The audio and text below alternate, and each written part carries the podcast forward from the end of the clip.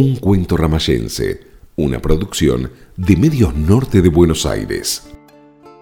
En un triste y crudo invierno de junio, ha fallecido un gran amigo y colega, el doctor Camilo Aldao.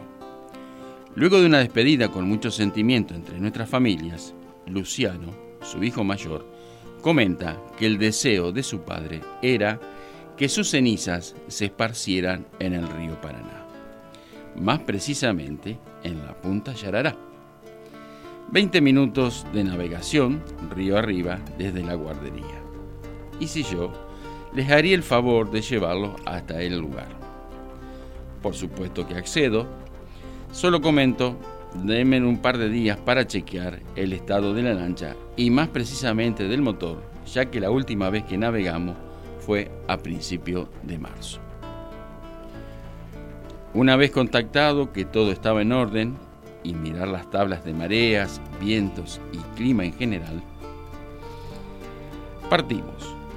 Me comunico con ellos, con Luciano, Carmen, su viuda, para combinar y partir.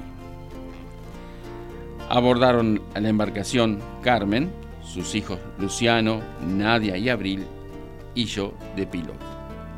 Salimos a las 14 de la guardería, aprovechamos el tenue sol y miro de reojo una posible tormenta en un par de horas más tarde que seguro que se desencadenaba. Navegamos río arriba y cuando llego al lugar indicado, subo unos 100-150 metros más para dejarme caer en el lugar justo.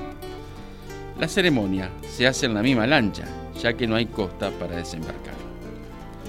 Corto el motor, palabras muy sentidas de sus deudos, y cuando sacan la urna de la bolsa, contactan que esta está atornillada con cuatro tornillos Phillips. Y en el bote no había ni un solo destornillador ni elemento parecido para sacarlos. Propongo volver a la guardería y solicitar uno. Ya de vuelta al lugar, me preocupa que se haya levantado viento y los apuro con el trámite. Nuevamente, palabras de despedidas y cuando vuelcan las cenizas, con tal mala suerte, que el viento giró la lancha violentamente y éstas cayeron dentro de la nave. Obvio que no había nada para barrer y juntarlas. No sabía si reírme o llorar ante la situación. Volvemos a la guardería y ante la cara de asombro de Joaquín, el empleado, dice a boca de jarro, ¿y ahora qué te pasó? Ante mi explicación, responde, tíralas por acá nomás. Mira cómo asoma la sudestada. Nadie omitió opinión diferente. Por ende, vuelta al principio.